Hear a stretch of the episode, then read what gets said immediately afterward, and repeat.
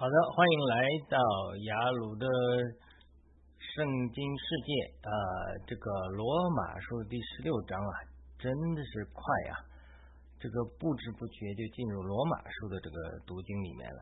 那么，呃，我们在罗马书的这个标题叫做“为什么保罗说在信上，呃，在善上单纯，在恶上”。在这个在恶上单纯，在善上智慧，在恶上单纯，这啥意思？保罗说，为什么在善上智慧，在暗恶上单纯？这种话对于这个不信主的人来讲，这一下子不太理解的。说什么叫什么叫善上智慧，暗上恶上单纯。好的，我们读一下我们当时罗马书十六章这个一些读经的感动吧，然后我们来呃这个再看一下。好的，好的，那我们这个保罗书罗马保罗在罗马书十六章给我们感动的经文是十九至二十节。我多次讲，我们读经也不是逐字逐句的解经，我们短短的聚会一个小时，甚至顶不到一个半小时的时间，你很难去逐字逐句的解经。我们读经最重要的是，呃，第一层是读字句，就是字句的话语要存在心中，存在记忆里。这个旧约有一个非常好的图画，就乌领土民怎么工作。这个有一个犹太人的专家有一个文章写了这个，在地方教会我们常常这么讲，就是乌灵土名是怎么呃作用的。在旧约中，除了这个摩西是面对面神对他说话，到是民数记六章还是七章最后的时候讲到摩西进到约柜的遮罪盖那里，让祭司洒血之后，神在荣耀中。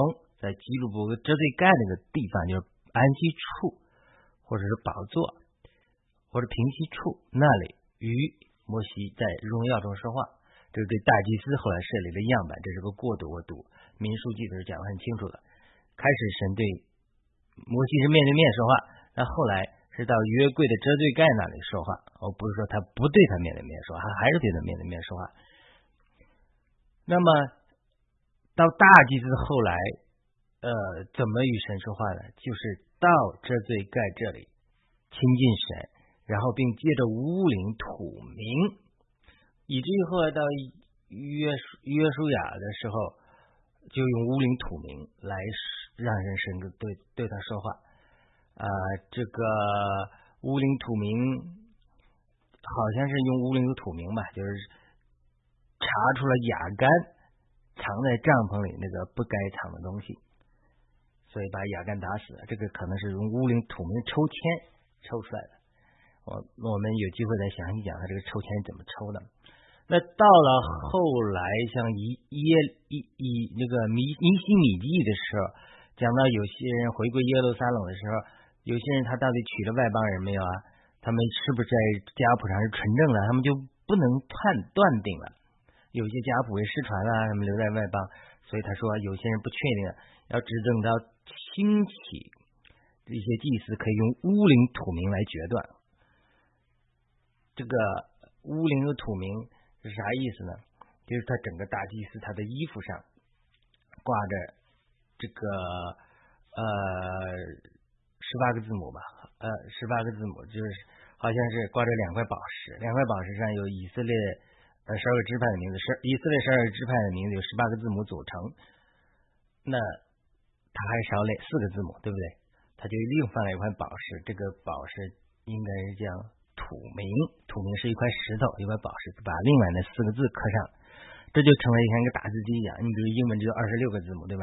二十六个字母就组成了英文所有的字母。那么希伯来文它是二十二个字母，那你有了这二十二个字母在这里，它就可以打字了，电子打字机一样。古代的打字机，它怎么打字呢？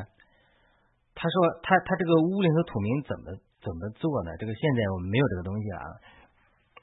这个一个以色列专家他就讲，他他所谓这个土名啊，这上四个字母，或者说呃，这两块宝石上十十八个字母，就是以色列十二个支派里面十八个字母，它组成希伯来文所有的字母。它在这个宝石下面和这个土名下面，它装了个乌灵。我不知道我讲反了没有？还是乌灵？乌灵的意思就是灯，是油，是非常小的一个油灯。它会，呃，它它是发光的，它就它里面放油的。这个油用的油是跟在祭坛上那个油是一模一样的。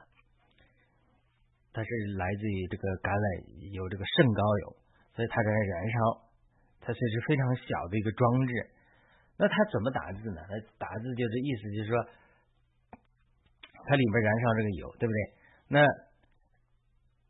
什么叫用乌灵土名来决断呢？就是意思就是大祭司大神面前的时候一祷告神，然后他就看这个这这这胸牌上这几个二十二个字母，看哪个暗哪个亮。他是通过暗亮，神就通过给他暗亮。你比如说雅干，呃，假如是四四个这个希伯来字母几几个字母我忘记了，他是先抽出支派的名字。他怎么抽出支派的名字来？他就比如说支派是犹大、朱大，J U D H A H，这是英文字母。我就举个例子，希腊文呃希伯来文不是的，他就是这这五个字母一个一个暗，不是一个一个亮，它本身本来就是亮的的。它一暗明暗一变化，这个大祭司在那观察的时候，就把那个记录下来。第一个字暗了或亮了，Ju；第二个字 U；第二三个字 D；第四个字 A；第五个字 H，这样就 Judah。他一下就他怎么他怎么知道是犹大支派的人拿了不当拿的物呢？约书亚他那兴起乌灵土民，这个祭司决断的，他他就抽签就这么抽了，就神通过乌灵土木的字母。像现在一个英文打字机一样给你打字出来，他是这样的。神呃，所以旧约这说话，神说话跟大祭司说话，他是非常有有意思、有意非常有意思的。因为呃，摩西他是先知，他是他是神说话的方式不同，是面对面的说话。但是对于大祭司决议的时候，主要是通过乌灵和土名说话。乌灵和土名就是土名，土名加上。胸牌的以色列的胸牌，两块胸牌，祭司胸牌上十八个字母组成以色列二十二个字母之后，他通过明亮变化来把那个字记录下来。神会神神奇的通过那个字发光和变暗，告诉他，哎，这个字，然后他把这个字朱的，也就是犹大支派挑出来。那犹大支派挑出来到底又是谁？犹大支派的成千上万人呢，到底又是谁把那个？不当拿的物藏在帐篷底下，没人知道的，所以他又又祷告神，神又给他明亮变化的字母就出来雅干，雅干的希伯来文我忘记了，他是这样，他是这样出来，最后一挑出来，把油把油干，圣经只记得说抽签，把雅干抽出来，他怎么抽签呢？那那么抽签怎么？你现在去抽，你怎么把某一个人抽出来？他不是光抽签，他所谓的抽签，他是乌灵土名，他这种字。明亮变化，他就把雅干抽出来了。雅干抽出来，约书亚就把雅干叫出来了。是不是你干这坏事？雅干他对智囊来说是的，我拿来不当拿来，我，我放在我帐篷底下一收收出来。所以对以色列人出埃及的时候，有六十万的男丁加上小孩两百万的人，从两百万人找到一个人来做的这种事，他是通过这种说话的方式方法。是这样，这是就旧约乌灵土名决议这个意思。他怎么决也？就是神通过这个希希伯来文的二十二个字母对你说话，组成一个一个单词，这样嘣嘣嘣嘣跳出来了。他是旧约神说话很多方式，这是一种说话的方式。那你很多人说，那神怎么会说希伯来文呢？耶稣基督是是是是希伯来人，是犹太人，他当然会了。那天父怎么会？在救援的天赋怎么会说希伯来文呢？不要忘了，在巴别塔的时候是上帝父子灵三一神变化人类的语言，语言是从神来的，是神创造的，他当然会讲这个语言。而且圣经讲的十诫两次都是耶和华的手指写在石板上的，对不对？所以这个耶和华会写希伯来文的，所以他可以通过希伯来文对你说话。那么现在在先知性文字里面，很多人讲啊，上帝对我用英文说话了。上帝对我的中文说话了，这个也都是可以理解和接受的。因为什么？因为上帝可以用任何一个语言。那我为什么讲这个呢？我开始一一讲的这个啊扯到这里来呢？因为我们读圣经不光是读圣经，我们读罗马十六章的时候也是这样。我刚才讲了，我们不是逐字逐句的解经，而是得着感动，就是这种字句你一定要存在心中，就好像你们你是个中医，你这个中药。一定要存在你的铺子里，而且对每一味中药的药性你要清楚。这个药是当归治什么的？当归是治什么的？对不对？红花是治什么的？当归和红花配的是什么？那当归跟枸杞配又又是治什么的？药性你要熟悉，但不是说一个人有了药了，有了这个对药性有了了解，他就吃一个好的中医了。他还需要配的灵活的变通和经验的积累。这就是读经的两个层次。读经的第一个层次就是你要做大祭司，把胸牌两块宝石放在那里，放在你的胸间，放在你的心中。就这个黑白的字句，就所谓楼格斯的话语，要放在你的胸上。你你还要有土名，缺少四个字母的，你要补上。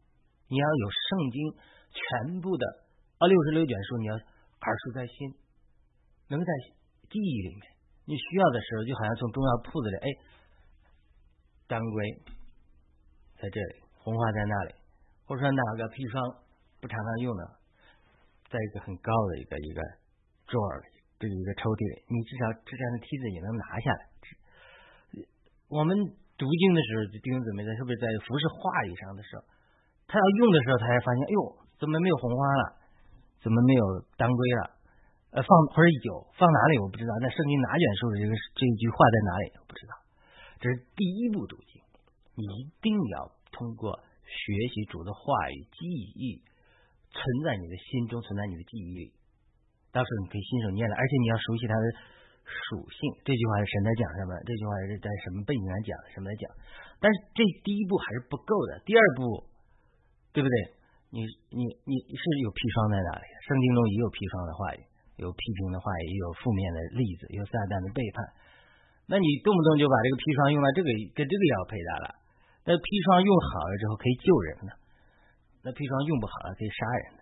所以他有的时候主的话的时候，我们没有再进一步在灵里提升认识主的话语，而是律法的机械的对待主的话语的话，那么就有的时候。律法杀死人，字句杀死人，那灵却叫人活，这就是圣经讲的。有的时候，在圣经里有些砒霜的话，你跟跟不该用砒霜的人开错了药，对不对？如果有人他已经病入膏肓了，有的时候神严厉的管教或者砒霜一样以毒攻毒，也能把他救活。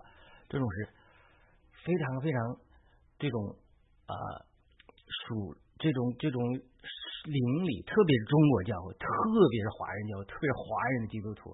很多人，我们不讲出信的，对圣经不熟悉。我们讲第二阶段，很多人他在在第二个阶段，他有字句，他有砒霜，他有红花，他有他有他有这个什么药，他都有，他熟悉圣经，但是他还需要进一步在灵里的提升，需要神在灵里给你恩赐，需要多祷告，需要在灵里被神对付，生命上有成熟，然后被灵里拔高到一个地步。能够高屋建瓴，能够明白圣经里面的它这个脉络，能够明白圣能能从圣灵随时得到感动。这个时候，你在服侍主的话语的时候，你就不仅仅是字句，对不对？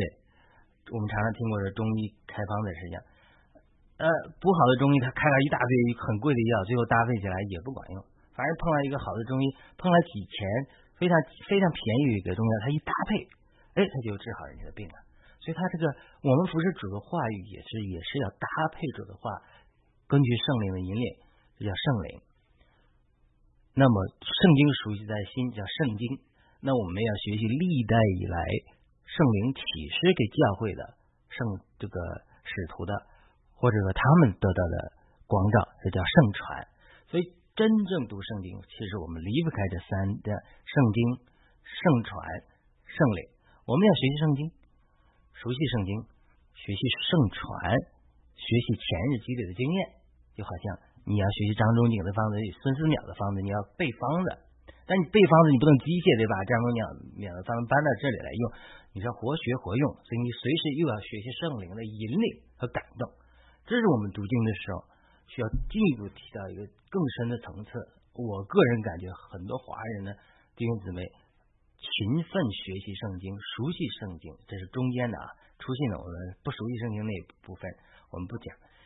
呃，但是缺少在灵里的提升，缺少在灵里的。感动，字句多，字句杀死人，那里叫叫人火。所以我在讲这个乌灵和土名的故事的，就是他读主的话的时候，你又要土名补足知识上的不足，二十二个字母全了。那你叫乌灵的光照，或暗或明，把这个字一个一个的字照出来，就是得出当乌灵通过不断的光照。显明的土名和宝石上二二个字母不断的跳动的时候，组成一个一个字节的时候，就组成了神引领的话语、雷马的话语、即时的话语、先知性的话语、预言的这个阿甘呃雅甘就被找出来了，犹大支派的雅甘就被找出来，这只举一个例子。所以这是我们读经的时候非常非常要学习的一个功课。你必须在灵里有提升，必须在灵的与属的交通上有亲密。你的生命上的拔高，才能决定了你圣经理解的高度。你的生命是这么低，你对圣经的理解，你的属灵经历这么低，你对圣经的理解成为也就这么高。我们对圣经的学习影响我们属灵生命的进展，但我们属灵生命的交通的地步也决定我们对圣经理解的高度。呃，特别华人注重律法教会中不注重讲经历，不注重讲恩赐，不注重讲一蒙一象，不注重呃。神奇的经历，不注重个人的经历，贬低个人的经历的时候，他缺少属灵经历的时候，他这个对圣经的认识容易存留在知识道理这个水准。我多次讲这个平衡的关系。那反过来，灵运动的过分注重经历，但他主的话又跟不上来，他就这个经历就不可靠，就容易被欺骗啊，或者说被邪灵欺骗。总之，你如果是过重中据经历的人，容易被邪灵欺骗。过重注重知识的人，容易被心思和传统的教导欺骗。这是呃，不一开始讲就想到这点，我就谈一谈读经。所以我们读经，我在分享也不光是说读这个读经这个感动，而是说能够成全信徒，能够帮助对主的话，能够更希望有进阶认识，甚至能够更好的服侍别的弟兄姊妹，分享这个读经上学习的一些经验嘛。呃，愿我们都有一个谦卑的心呐，彼此学习。好了，那我们就我来继续读罗马十六章，我们得到的感动，这也几年前写的了。我读一下罗马十六章，让我们感动经文十九至二十节。你们的顺从已经达于传于众人，所以我为你们欢乐。不过我还愿意你们在善上智慧，在恶上单纯。我把这两句话标黑了：善上智慧，在恶上单纯。然后他接着说：“平安神快要将撒旦践踏在你们的脚下，愿我们主耶稣的恩与你们同在。”这罗马书十六章就要结束了。整个罗马书我们一直讲犹太人和外邦人的冲突，对不对？啊，渗透到教会里来。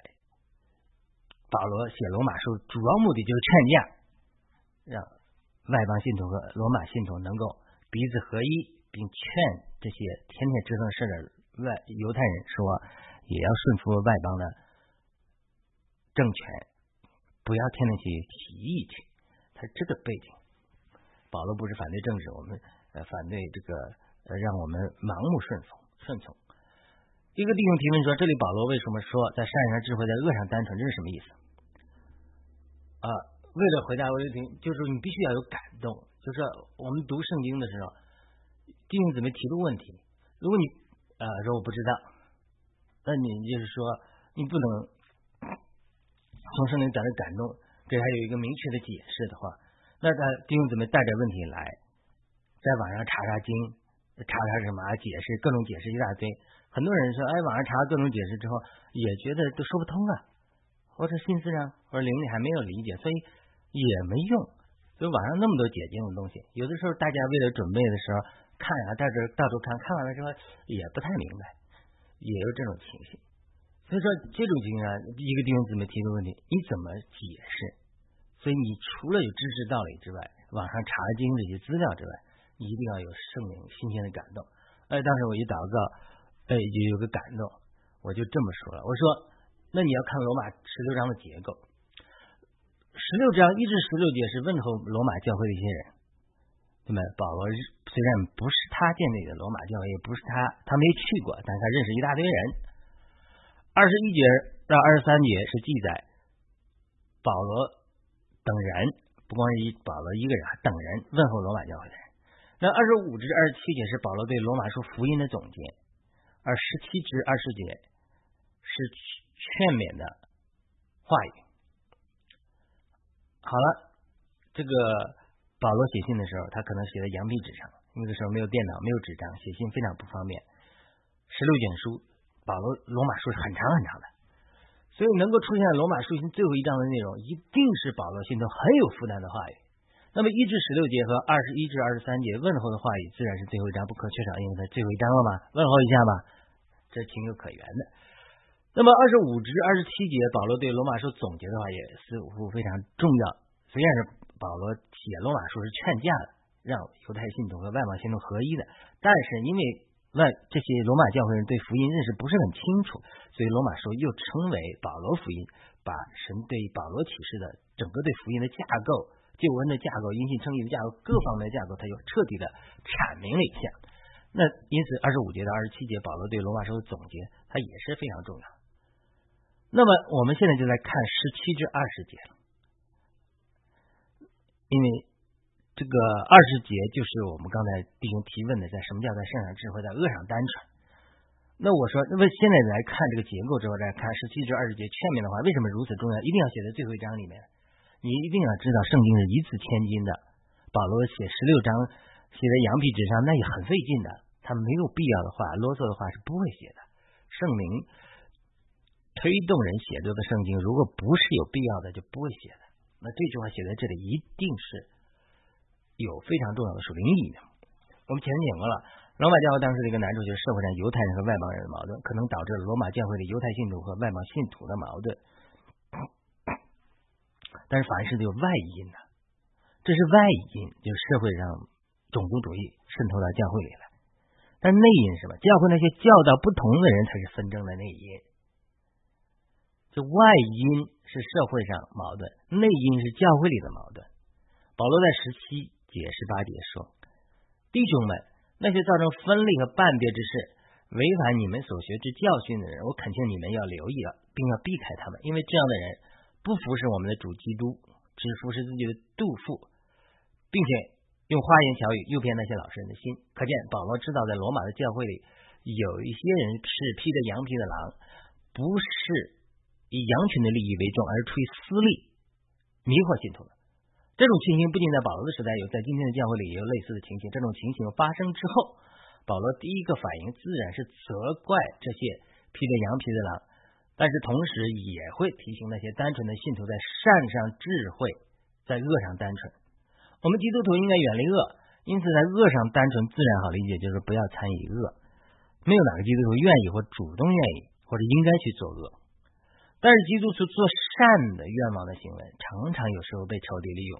比如我们知道，农夫救蛇也是出于所谓的善，但这个善是绝对没有智慧的。那么历代以来有很多异见、异教邪邪教异端欺骗基督徒，但如果你仔细观察，发现这里面有很多单纯爱主的。我的家乡有很多东方闪电的信徒，我一次回到老家，听到老家的基督徒讲述了一些关于他们的故事，这真实的故事，就是东方闪电会绑架（括号绑架）一些基督徒，这是我听来的。把他们圣经没收，然后关到一个地方集中洗脑。他们不是打你，不是骂你，他是给你洗脚，关心你。逐渐有些人被洗脑，就是他们这个不是很多人没有人关心，他关着给你吃，给你喝，给你洗脚，给你温水，给你吃，但是不允许你读圣经，而要读他们的材料。给我讲述这个故事的信徒说到他的一个亲人是一个老基督徒，对老基督徒对真理十分清楚，所以被（括号括号）绑架之后。没有接受他们的洗脑，后来就把他们放出来。我只是把绑架加上引号，是不确定他们真的是这种武力绑架的吗？还是这种强逼他们去那里？我只是听到一方面的说法。没不过听到第一手的见证，还是让我很震撼。他们就是给你洗脑。呃，二零一五年以来，我常常做异梦啊，因为在异梦里，有的时候主向我显现，或圣灵向我显现，带我去一些地方，这种类似服饰啊，或者这种神奇的经历。有一天晚上，我做了一个奇怪的异梦，这个往往这个主或者显现了一个神秘人，在这个梦里，我被一个神秘人带领开车带去带我去一个地方。我说到开车，这个灵里它也有车辆，呃，你如果看很多先知呃这个的见证，它是灵里有各种的交通工具的，不是光主耶稣可以飞，主耶稣飞也没问题的，我们可以飞不需要，但有的时候主和圣灵他们也会乘坐呃一些交通工具的属灵的交通工具。这可能对于一些人脑洞大开，你不要忘记，伊利亚被提到天上也坐火马火车的，火马火车也是天上的一种交通工具。呃，到了地方去，我看见这里似乎在一个集训的活动，类似传，很多青年人在那里，类似那种传销开展的训练班一样。等我们到了那里的时候，神秘人就绕道开车带我进到他们，我们一起进到他们中间，然后我们就下车去。我就下车去和年轻人接触，在谈话期间我有些感动。很多人在这里都是很单纯的人，但是等我当我正在和这些年轻人继续讨论的时候，他们一个领袖就来对我拦住，态度很不礼貌。后来我们就离开了这个，然后这个神秘人告诉我，那些年轻人中很多人是单纯的，但是他们的一些领袖控制了他们，不允许他们接受帮助。我在那里和这些年轻人谈话的时候，看到四个大字：东方闪电。这是先知性的异梦啊，就是在灵里主带我们去经历一些事情，给我们一些负担。车辆在常常的异梦中预表直视。根据美国一个先知詹姆斯高 James g o 的解释，很多时候圣灵常常在我们异梦中显示了一个看不到脸的神秘人。所以我猜测我在这个梦中，呃，没有看到脸的神秘人，或许是圣灵的化妆，有的时候也可能是主的化妆。这次异梦给了我一个深深的感动，就是东方闪电这样一我们一般基督教认为异端的人。多了一份是连续的心肠，我想或许这个团体里面也有单纯被骗的人，所以开始我开始并没有对这个特别有负担啊，觉得都是异端邪教嘛，定罪他们就好，呃，防止弟兄姊妹欺骗。但是这个事情之后，开始觉得有负担，替他们祷告，而且我也知道这是神感动我，要好好预为自己传扬真道，将来或许会帮助很多被真理上被骗的人。主耶稣也教导我们做一个忠信又精明的人，马太福音二十四章二十五节说。这样，那谁是忠信又精明的奴仆，为主人所派，管理他的家人，按时分粮给他们？在说完这个话之后，主耶稣就举了三个例子来讲什么是忠信和精明。第一个例子就是马太福音二十四章四十七至五十一节的故事。就是一个恶妇说：“我主人必来的迟，就打他同做奴仆的，并且和酒醉的人一同吃喝。等主人来了，就让他和假冒为善的人同受处分，在那里哀哭切齿。这是不忠信的例子，就是没有做神让我们做的事情。第二个例子是马太福音二十五章愚拙的童女和精明的童女的故事，就是愚拙童女有灯，但是没有油；精明的童女有灯，也有油。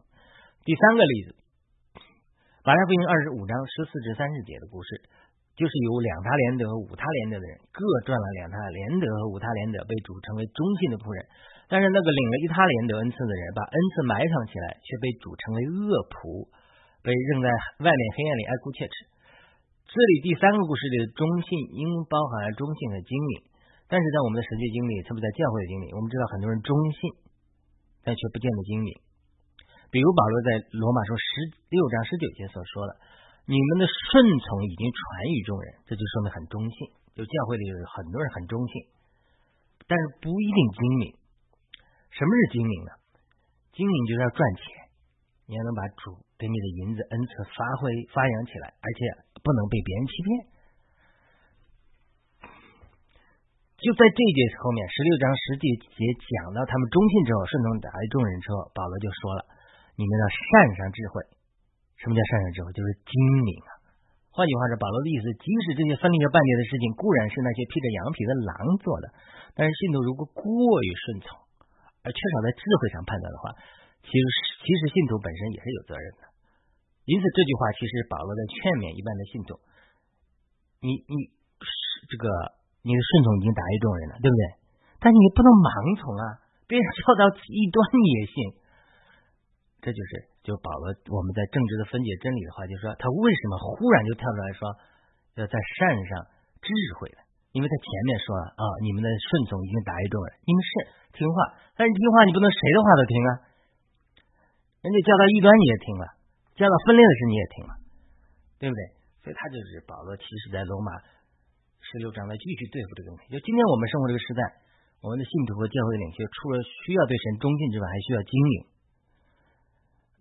呃，拿美国选举的例子来说。这个我们这个争议很大，但是我们可以来讨论一下，到底是神的心意是让谁当选？就是这个是写作于二零二零年的时候，就是特朗普还是拜登？这就不就考验我们对神是忠信，而且考验我们是否是精明。美国一个知名的基督教福音派领袖积极支持特朗普当选，但是在二零二零年十二月十四日，美国确定了选举人票，媒体宣布拜登获胜的消息之后，呃。都，他就宣布承认拜登为美国总统，因此他遭到一些美国教会领袖不点名的批评，说他过早承认了拜登获胜，因为一些人认为拜登是呃偷窃的选举。呃，很多有先知恩赐的人有都宣称这个神最终呃会这个呃，所以告诉他们神这个告诉他们神终究会伸张正义吧。终究会伸张正义。那么，在这个过程中，他有很大的征战，但是神会干涉美国的政治，呃，让这个保守力量最终得胜。但这个谁都不知道。这个目的是为了美国这个回归基督教立国的根本，并且继续引领在世界上传扬福音的责任。呃，当然也有，我们上次提过了。那好了，这个这就是基督教两派争论。到底我们现在反思，到底我们谁是精明的？现在表面上看是一个，实际上又是又是一个情景。我们无法说，我们必须得经过这段时间之后，我们在反思，到底我们哪一派人是在这个上做的拣选精明的决定了？哪些人是？这个呃被仇敌欺骗了，所以我们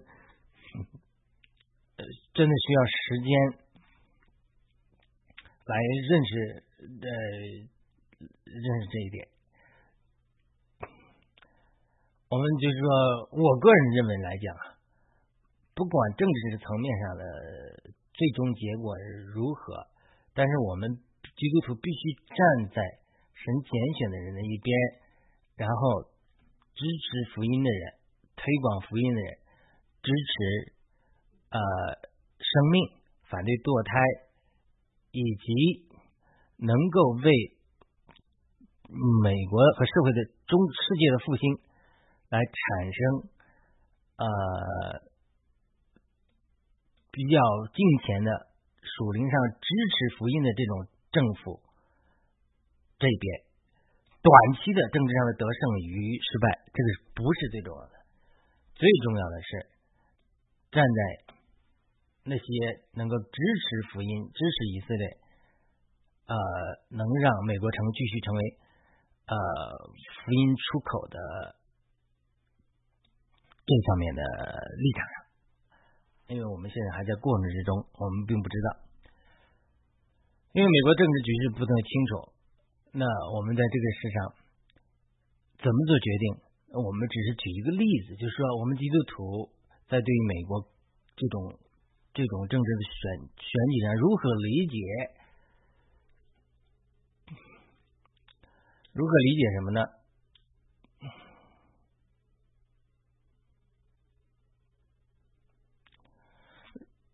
嗯，如何理解这个？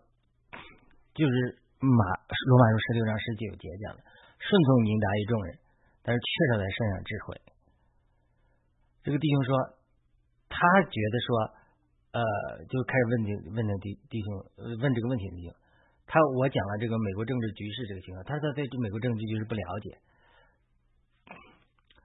但是呢，作为很多基督徒，其实他他是被媒体洗脑了，就是他往往被洗脑之后，如果缺少与主的交通，他被洗脑了，被媒体控制了，被这个这个媒体的议程洗脑很厉害的，那就可能是属于这些人都很教会很多人认为就是什么我们强调一些教会的人在一些关键问题上好像也被欺骗了，呃，大家觉醒的人去传讲一些说啊不是这样的，呃，要要要要要要智慧，但是他们觉得说你们是阴谋论，呃，不相信你，他就有可能这个弟兄他体会说，哎，他有可能就属于罗马书十六章十九节讲的顺从以及传一众人，但是保罗二十节就是就在善上缺少智慧。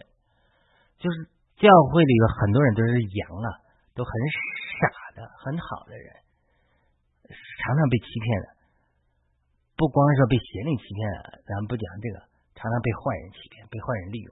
这个基督徒被坏人利用、被欺骗的多了是。就是我们基督徒常常有的时候爱好人，但是呢，常常被人利用、欺骗，这也是常常有的。就是说，很多基督徒非常单纯爱主。这会领导说什么就是什么，媒体上说什么听多了也都信，信靠，特别是在欧美基督徒，这没有这个常都信靠政府啊，政府想干什么就干什么。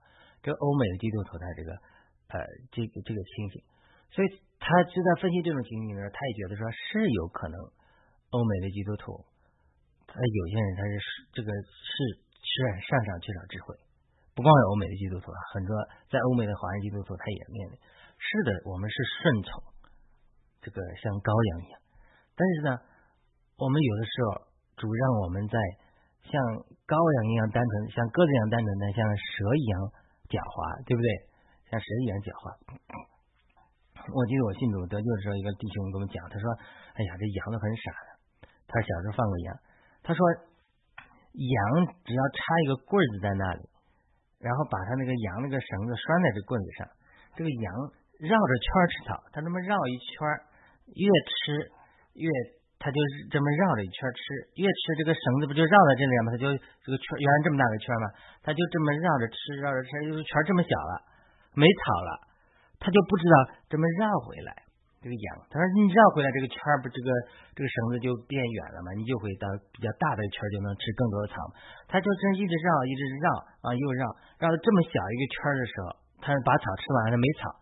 他就不知道绕回来，然后他就在咩咩，他这个弟兄就跟我们讲，他说咱们这个基督徒啊，有的时候是就像羊一样，有的时候是很傻的，很傻。我记得我信主之后，越信主，我妈妈就讲，哎，你看你怎么越信主越傻了？就是这是这这个我妈给我讲的，越信主越傻了，越信主越善了，以前都没这么善的。这么越信就越傻，善的就是一直，你善到都连善上都没有智慧了，连外邦人那时候我我妈妈也不是，就是没信主的时候，后来才接受主了，他就觉得你这个越信越傻，傻信的不是是善善到就傻了，这种这种说的这个是非常对的，就是人对我们基督徒的观察是很对的，呃，这个弟兄说的也很对。呃，后来我又讲另外一个故事，就是大卫和他跟跟他的人的妻子被亚玛利人掳去，他们回来就发现放声大哭，大卫的两个妻子也被掳走。这个时候，跟踪大卫的人拿起石头打要打死他，但圣经没有记载大卫在肉体里有什么反应，反而记载大卫在灵里做了反应，就记载大卫因耶和华他的神得以刚强。英文是 David strengthened himself in the Lord。这个比尔强常常讲这句话，就是大卫在窘急的时候，别人要打死他，自己两个老婆也被掳走了，跟从他的人都被掳走了，他们要打石头打死他的时候，大卫就因耶和华的神得刚强，说灵力反应祷告神，然后通过祭司拿来以福德求问神。我跟你讲过，以福德就是大祭司穿那个衣服上面有乌灵土名的，乌灵土名的。就求问神是否归追上仇敌。耶和华说可以追，可以追，可能是一个 yes 这个词，yes 就是乌灵土名一照，那个字就出来了。大祭司一看，他这个以福德求问神就是这么求的呢。以福德上有有这个有这个乌灵土名，可以追。然后大卫说追能追得上追不上，可能主又回来了个 yes 追得上，能救回来吗呢？yes 救得回来。所以大卫求问神，这就是这刚才我开始讲的这个乌灵土明的事，这是以福德求问神。什么叫以福德求问神？就是这样。大卫带人去追，到了一个地方碰到一个埃及人，三天三夜没有吃饭喝水，但是大卫给他吃饭之后，吃喝之后就复苏了。原来他是亚玛利人奴仆，因为生病被丢弃了。大卫答应保证他的安全，他就把大卫带到亚玛利人那里。那这个故事很好，跟我们这个故事也有关系。他为什么神不保守大卫妻子被掳走？不遇到这事就完了嘛，对不对？那神的智慧超过我们的智慧，往往神允许一些环境临到我们，但是同时也预备的救赎给我们，就是亚玛利人奴仆所预表的。神的供备在那个路上。看上去是死了，其实是可以复活的。但是如果我们在信心中求问神的引领和帮助，神就会显明他所预备的救赎的途径。就是这是大卫通过以弗夺求问神所预表。那如果我们什么不做，别人要打死大卫，大卫说我也不干了，咱们这是哭吧，再再找老婆就算了，孩子不要了，这这这这这个就这个就不是呃好的见证。但是呢，大卫所做的就是在设善上智慧，按恶上单纯一个好例子。大卫发现亲人被掳之后，十分窘急，跟踪他人要用石头打死他。他没有做任何恶的事情，我未发出任何恶的言语，都真的在恶上单纯。他说，他如果在恶上，如果大卫也是恶的，他记得我带领你们要推翻呃扫罗的恶的统治，我我为你们，你们。自愿跟着我，我也没强迫你们来。你为什么这么？比如说，我了自己老婆也被掳了，为什么你们要打死我？他跟他们吵起来了，这就不是在恶上单纯。但是保罗，但是大卫在善上智慧，他怎么在善上智慧呢？箴言九章十节说：“敬畏耶和华是智慧的开端，认识至圣者便是聪明。”圣经还说：“寻求的就寻见，求的就得着，叩门就得开门。”马太福音七章七至十一节。只要你谦卑寻求神的旨意，希望知道神在这个时代的旨意是什么，神一定会启示你的。包括我们现在美国政治局势不清楚，世界上很多的争议。如果你不清楚，多数情况下不是神不愿意启示你，而是你没有可能可能没有好好寻求。然后十我们讲十六章十九节啊，十十六章啊这个呃十十九节讲了二十节这一段，那我们十二十节接着讲。保罗就接着讲，保罗说：“这就十六章二十节。保罗说，平安的神快要将撒旦见到你们脚下。”这句话是非常著名的一个经典，他就是放在什么叫在善上单纯，在恶上呃，在善上智慧，在恶上单纯之后，马上保罗就说：“平安的神快要将撒旦见在你们脚下。”我以前读到这里没有注意到是你的脚下。就平安的神不是把撒旦建立在神的脚下而已，而建立在我们的脚下。就是当环境临到我们的时候啊，似乎撒旦得胜的时候，我们应该活在神的平安里。平安的神就要这样善待立在我们的脚下，就是神会干涉，帮助我们胜过仇敌。我们的平安是世界上最大的武器。上次我也提到，神要震动世界和撼动人心。让他们向福音敞开，从而带很多人进到国度里去。在这个过程中，我们教会基督徒理应是一群清除神旨意、活在神的平安里的人，而不像像世界人一样被流言教训波动，如同在海浪上波动一样，而是像主耶稣一样，任凭风浪起，却安睡在船头。我不是说我们睡觉就够，而是说我们外面要尽自己一切的责任，但是灵里却要活在安息里，活在对神的不断的求问里。像大卫借着以福德求问神一样，今天以福德就在我们灵里啊，就大祭司主耶稣作为圣灵，借着圣灵住在我们心里啊。我们祷告神、祷告圣灵的时候，如果主耶话的话、圣经的话存在我们心里的时候，主就会光照这些话，就好像他光照乌借着乌灵光照土明和两块宝石上二十二个希希伯来文字母一样。如果我们有主的圣经的话存在我们的心中，我们祷告的时候，神就会通过圣灵光照我们心中存有这个话语，就给我们雷满的话语。这是神今天引领我们的方式，只不过以前在衣服上，现在在我们灵里啊。以福德以前在外面，现在在我们灵里，因为我们知道我们的神必定要最终得胜，而且要大大的得胜。那么十六章二十五至二十七节，就是保罗之所以能够活在平安里，笃信平安的神要将撒旦践踏在我们脚下的。理由就是他接着往下二十五至二十七节的时候，进一步阐明神启示给我福音是怎么回事啊？为什么我能活在平安中啊？因为我见过耶稣，耶稣向我显现了，神这么嘱咐我，这是神的福音，我对神的福音有确切的认识，所以保罗就对主的福音、神的福音确切到一个地步，把神的福音都说照我的福音，就是保罗说，为什么罗马书又称为保罗福音？因为保罗在罗马书十六章讲到最后说，我的福音。这是我的福音，这神启示给我的福音。这个福音，他就解释说了，这个福音就是关于耶稣基督的传扬。曾经有一个奥秘的启示，对于历史历代以来，很多人都是奥秘，但是却启示给保罗，启示给我，就保罗说他我先知和使之使徒，而这些启示是照着神永远的命令，借着众先知都成名的，要指示万国，使他们。顺从信仰，这个是我常常喜欢唱这个经文的。是一个弟兄，我们那个亲爱的罗弟兄，常常谱了曲子之后，我就唱啊唱啊，一直不断的把罗马书十六章这个经文唱唱在心里，就给我很多的启示和感动。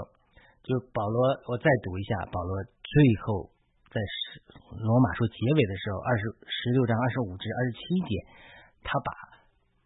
他对于福音的这个认识总结了一下，他说：“神能照我的福音，就是关于耶稣基督的传扬，这历世以来秘而不宣之奥秘的启示，兼顾你们，就兼顾罗马教会的信徒们。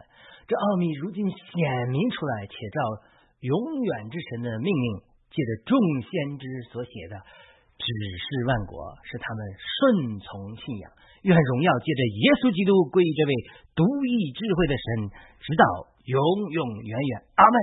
至此，罗马书十六章就结束了。保罗就讲明他这个负担，说：你们罗罗马的有种族冲突，罗马教会也有外邦人和犹太信徒的冲突，关于律法的冲突，种族主义的冲突。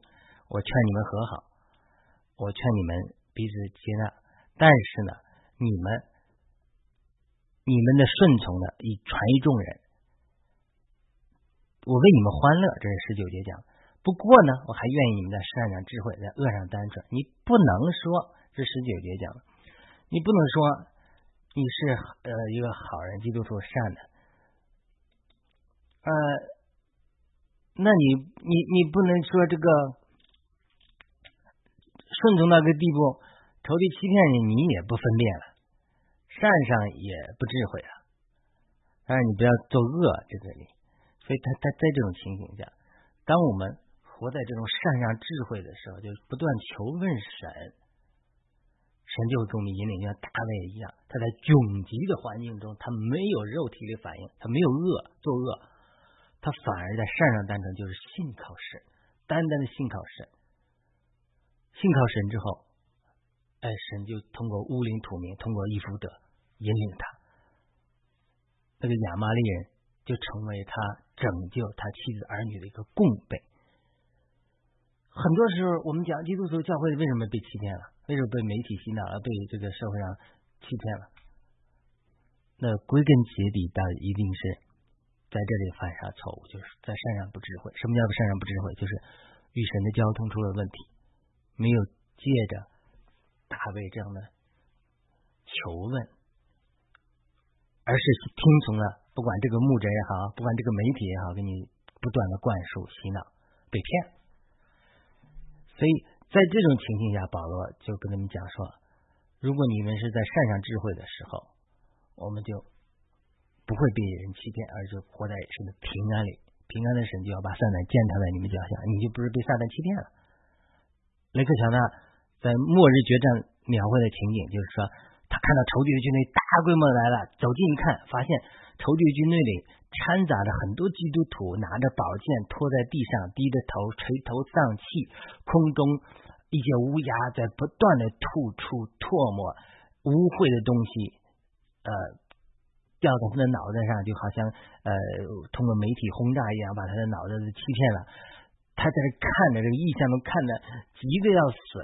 他只要这些战士，呃，在仇敌军队中，这些这些基督徒战士拖着宝剑拖在地上，他被欺骗了。他只要把宝剑一挥舞，神主动的话一挥舞，就能把空中飞过那个乌鸦斩死。但是他就是无动于衷。所以这个雷克强大在这个异象中看到，真是着急啊！怎么？呃，神的末日决战，神的军队觉醒的基督徒军队和呃撒旦的军队决战的时候，怎么一大堆基督徒站在撒旦的军队的营里，而且被欺骗到一个地步，有宝剑都不用，哎呀，看得急的不行。这就是奉劝大家有机会看看末日决战这个书里讲了很多基督徒在末世被欺骗，站在仇敌的阵营中反对神的行动。这不光是今天，历史历代。任何神的一个新的一波行动兴起的时候，都有大批的基督徒被传统和教训欺骗，然后站在反对的一面。无论是犹太教反对基督教，呃，天主教反对更正教，更正教又又杀死崇敬派，呃，福音派又逼迫灵恩派，老灵恩派又逼迫新灵恩派，无数如数的这样的例子。就是比尔强生讲的，每一波神的行动兴起的时候，上一波被神行动的人都成为逼迫神新波行动的人。为什么？因为他的观念没跟上，神往前了，他们没有往前了，所以他他是保罗在讲说，是的，外面的种族冲突导，或者说关于律法的争执导致了你们不和，但你们基基督徒中间，你们也有在善上不智慧的人，被别人十六章十七节讲了，造成分裂和半别之事，违反你们所教训、所学之教训的人，我恳请你们要留意，并且要避开他们，因为这样的人。你不服侍我们的主基督，只服侍自己的杜甫，并且用花言巧语诱骗那些老实人的心，然后实际有些才说你们的顺从已经传于众人。就是说，这些你不能老是在一个地步，骗子你也信。就是这个保罗说，这个我们在读旧约这个利未记的时候也说，那个房子里面如果有麻风的话，是封条的。不可以进去，但有人进去之后就不洁净了。这什么意思？就是我们那个时候讲的也是，明面上写着封条，表明这是邪教异端。但是，我们说是真正的这个邪教异端啊，不是说弟弟兄姊妹彼此定制的情形。他明明说这是有麻风的，你非要进去摸，那不就是你被欺骗了？被欺骗的人，被诈骗的人，难道都光是骗子的责任吗？被骗的人自己没有责任吗？对不对？所以在末世的教会里。我们基督徒怎么才能不被欺骗？是呃非常重要。哎，我在最后一段读一下就完了。先知不仅旧约有，新约有，保罗明说。教会是建立在使徒和先知的根基上，以弗所说二章二十节。虽然在使徒以后，使徒时代以后，先知的恩赐已经失落了很久，但神借着一百年的灵运运动和后来的先知运动，恢复了这个恩赐和正在恢复这个恩赐。包，但是中间很多乱象啊，包括二零二零年关于特朗普预言，这都是先知恩赐恢复中的一些乱象，不能一棒子打死的。很多教会和基督徒依然活在旧约的观念里，或者对灵运。派或者先知运动恢复，敬而远之的观念缺少查考和学习，因此错过了神在最近一百年以来最重要的恢复。难免他们有的时候无法在善上智慧，因为先知的恩赐是神给教会重要的恩赐之一。他有错误的地方，但你不能因噎废食。像我在地方教会，他们自称主的恢复，但是并不认识人家灵运动更恢复的真理，他不恢复了，人家再往前恢复了。人人都可以做先知讲道了，他又不恢复了，不学他人人申言，只是讲道这块，不注重先知性的恩赐。正如马丁路德教导因信称义这个真理，实在是其实在历史上消失了很久，但是这不意味着不是圣经中的真理。马丁路德还教导信徒个人的判断 （private judgment），就是说信徒可以从个人从主得那里得的启示和判断，后者就是先知性恩赐在教会中的作用。我在写作我博士论文的过程中，既引用了麦克比克毕麦克弟兄对马丁路德这一观点的解释。我上一次也提到了，说到不仅祭司在旧约里是少数人，在新约中却人人做祭司。同样的原则，先知在旧约中是少数人，在新约中人人可以做先知讲道。很多教会，包括我得救的地方教会，非常注重。人人做祭司，但却忽略了人人做先知。很多人对祭人人，很多人对祭司人人祭司对祭司的观念已经转到新约里，新约里啊，不认为是只有少数几个人做祭司，但是对先知的观念还停留在旧约阶段的认识里。岂不知约尔书二章讲到神愿意把他的灵圣灵在末世的教官的一切属肉体的人身上，然后让他儿女都能够做先知吗？我在地方教会得救，地方教会重视教师的恩赐、传福音的恩赐、牧养的恩赐，甚至使徒的恩赐，但是忽略先知的恩赐。他们因为灵运动中一些自称有先知恩赐中一些不成熟人的人的表现，就预言之后有错误的，完全否定了先知恩赐。我在二零一六年因为十年不孕被逼到灵运中中寻求帮助，才开启了眼睛，认识了先知的恩赐是真实的。我的确承认里面有很多乱象，这是我们需要学习改进、不断提高的，不是否认。之后我竭力补课，学习和追求先知性的恩赐，主也开启我先知性的恩赐。虽然啊还在学习中一点点，再次证明了求就得着，寻求就寻见，叩门就开门。